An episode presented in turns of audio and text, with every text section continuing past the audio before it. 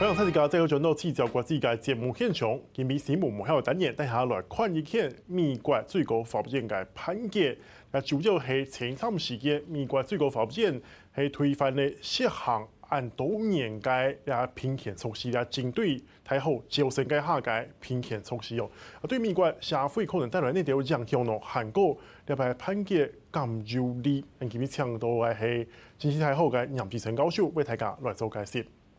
教授你好，哎，主持人好，各位观众大家好。而这个六月二十九号，美国最高法院的这个判决是分别是六比三、六比二推翻了北卡跟这个哈佛的所谓的我们叫做 affirmative，就是招生的一些平权的措施哈。他们强调说，不能因为个人的种族因素来考虑他的入学的这个 advantage 这样子。那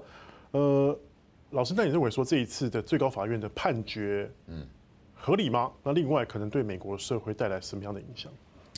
其实就是说，第一个啊，美国的他们这个反对的意见呢，我们看到就是说六比二、六比三，就表示有三个反对意见在这个北卡的。那在哈佛的有两个，是因为这个新当选、新被任命的黑人大法官 Jackson，他是哈佛的校董啊，所以他就要必须回避嘛，所以是六比二。但是基本上就是说，他们这两个案子等于是推翻了一些过去就是啊一直在限缩，就是对这个我们讲说整个的平权法啊，开始从七零年代开始到现在已经快五十年了差不多，那做了一个限缩，限缩就是说等于是啊我们看的是大学部，研究所可能还可以有一些行为啊，那越来越少，现在变成整个大学就是。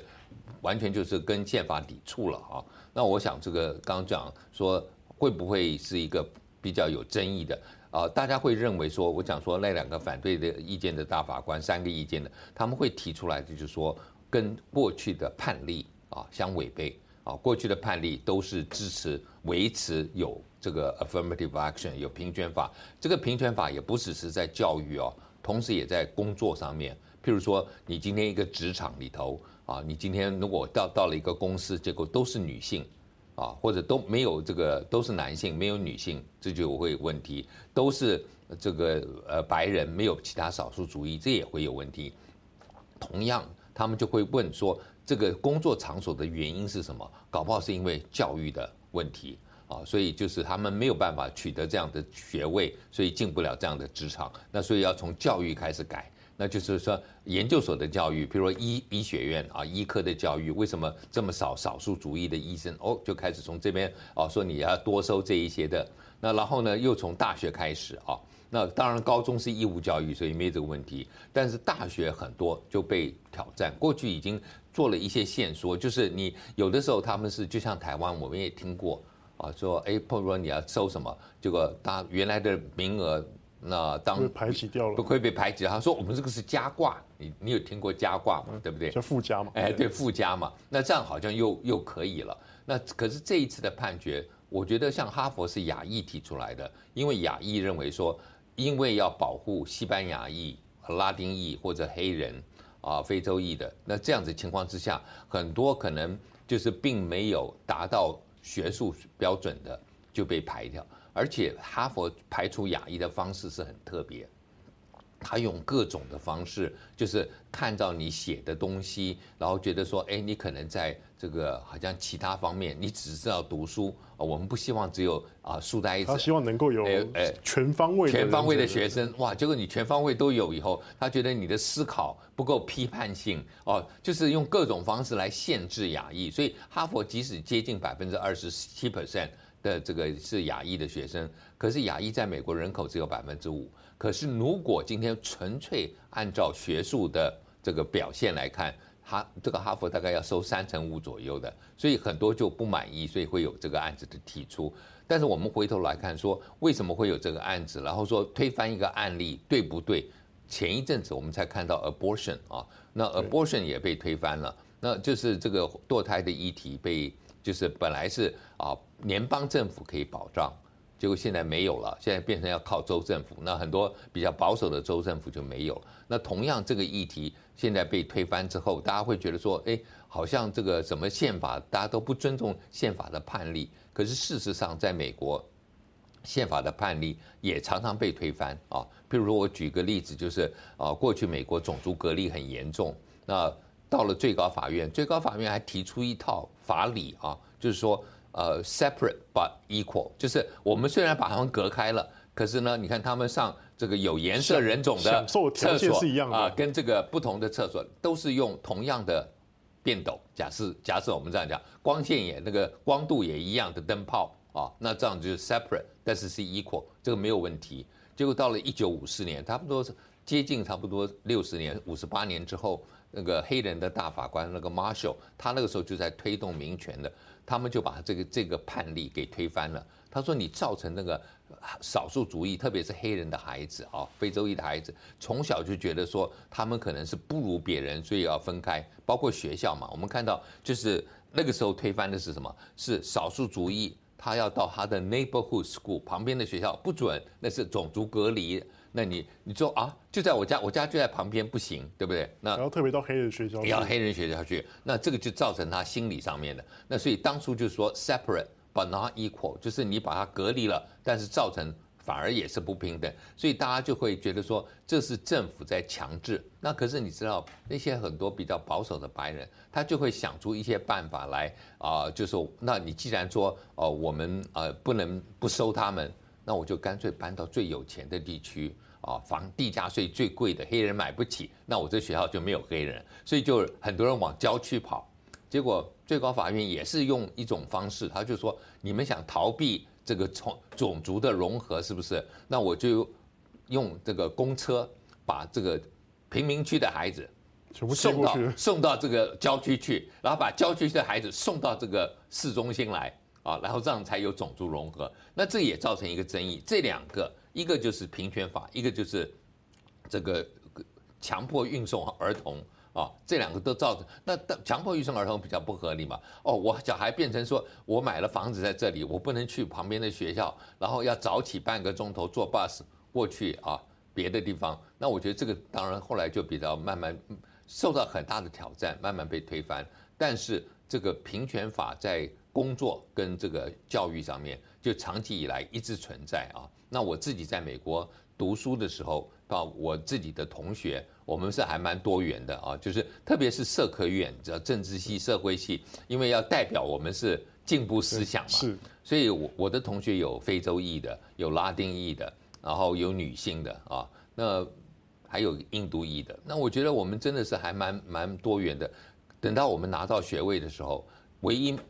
一开头没找到工作的是一个白人男性。老师，这有问题啊，是不是？因为有人认为，当然说这个平权法案实施这么多年之后，它其实。呃，它的功能性已经，它的作用性已经到达了一个地步了。那现在反正在讨论是取消掉之后才是真平等，否则会有这种逆向歧视的问题。不，现在就是说，如果今天你看这些呃抗议的，他们会认为说，美国社会已经基本上算是一个比较公平了，不没有过去那样的歧视，但是这个是立法的歧视啊，立法是保障了。但是人的心还在歧视啊，所以这是这是你人的心，其实你没办法改变，至少有立法有保障嘛。可是对这个啊这个这些白人来讲，他们很多人觉得说我我不歧视哎，就像我那个同学白人，他是很多元。可是为什么到最后到他找工作的时候，大家都觉得说我要优先优录用女性或者少数族裔，就他变成受害者，他是一个非常能够包容的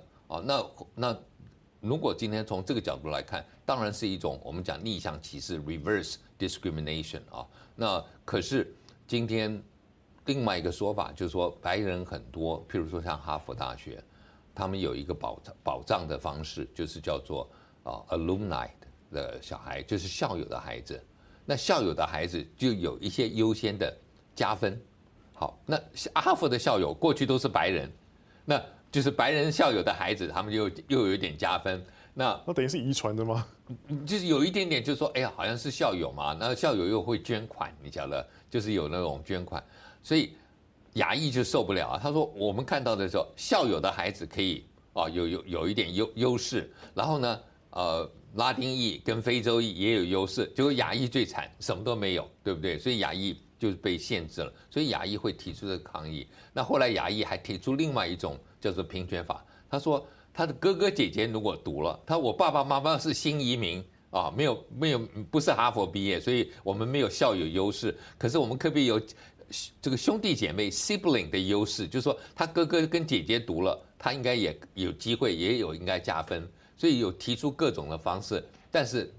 我觉得这些常春藤的学校，他们也会在意他们是不是代表社会进步价值，所以他们还是尽量能够推动平权法。尽量能够多收一些少数族裔的，那这个其实也是跟台湾现在啊，我们有的这个啊叫做我们讲叫做繁星计划啊，就是希望能够收一些呃这个偏远地区的学生学童，或者说啊不是都会区大都会区，你譬如说我们讲的台北，他们说台大，他说一大堆学生都是来自台北市大安区 啊，那这样子好不好？好像不太好吧，因为你们怎么都在这个附近长大的，然后你们到底有没有跟其他的学生有接触？像我读大学的时候，我最记得我们跟南，我是台北的，啊我我我跟同同学，哎，第一次接触到南部同学，然后到南部去，然后我们还有台北同学，居然搞不清楚西瓜是长在地上，以为在挂在树上的，就是你可以这样子去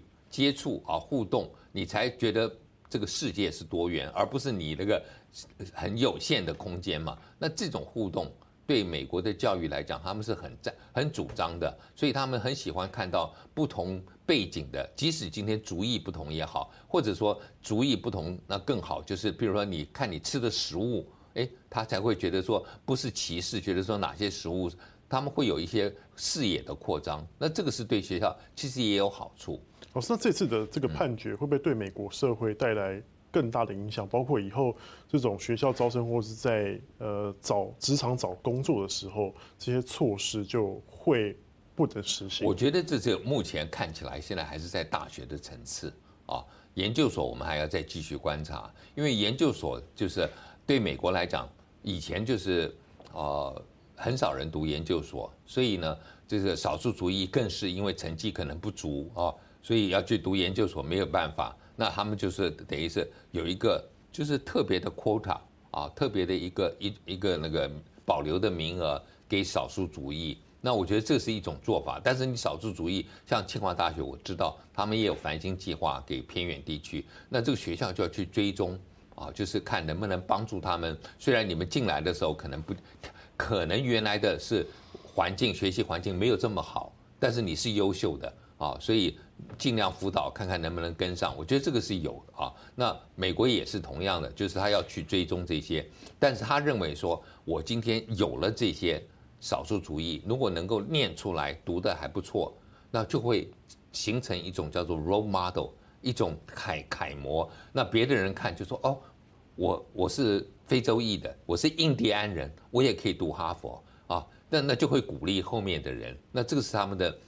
这个。立立案的这种动机是希望有一些鼓励，但是刚刚你回到说这种反向的歧视，我觉得这个也是一个很严重的问题。为什么啊？就是说，今天我是一个非洲裔的，或者说拉丁裔的，我明明是靠我的成绩很好，我考进哈佛，可是我走在哈佛的路上，大家一看说，这个就是平权法的小孩，哈，这是这是来靠平权法进来，这个对他也不公平嘛？他明明是有实力的。譬如说，我们这样讲好了，你觉得奥巴马总统啊，跟他的这个 Michelle，他们两个这么优秀了，他们的小孩现在也是进了这个常春藤学校，那常春学校就是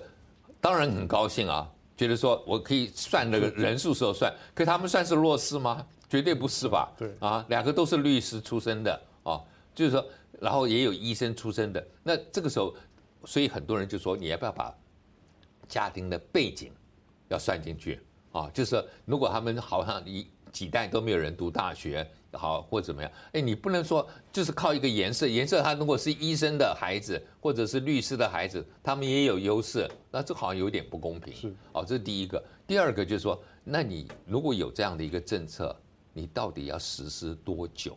啊，就是说你是不是可以宣布说，因为过去不公平，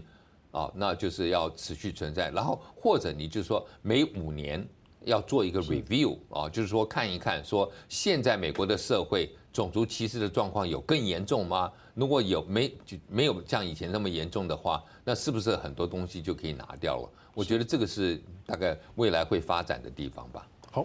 老师，那我们先休息一下，大家继续再来聊另外一个议题，就是这个最近的美中的科技战升级。嗯，而且可以问一下，技术过来关注的系美中，那长时间呢看起来关系变好，但是科技战呢一直有新机嘅广告，那到底中国内容，你可能还有相关关系。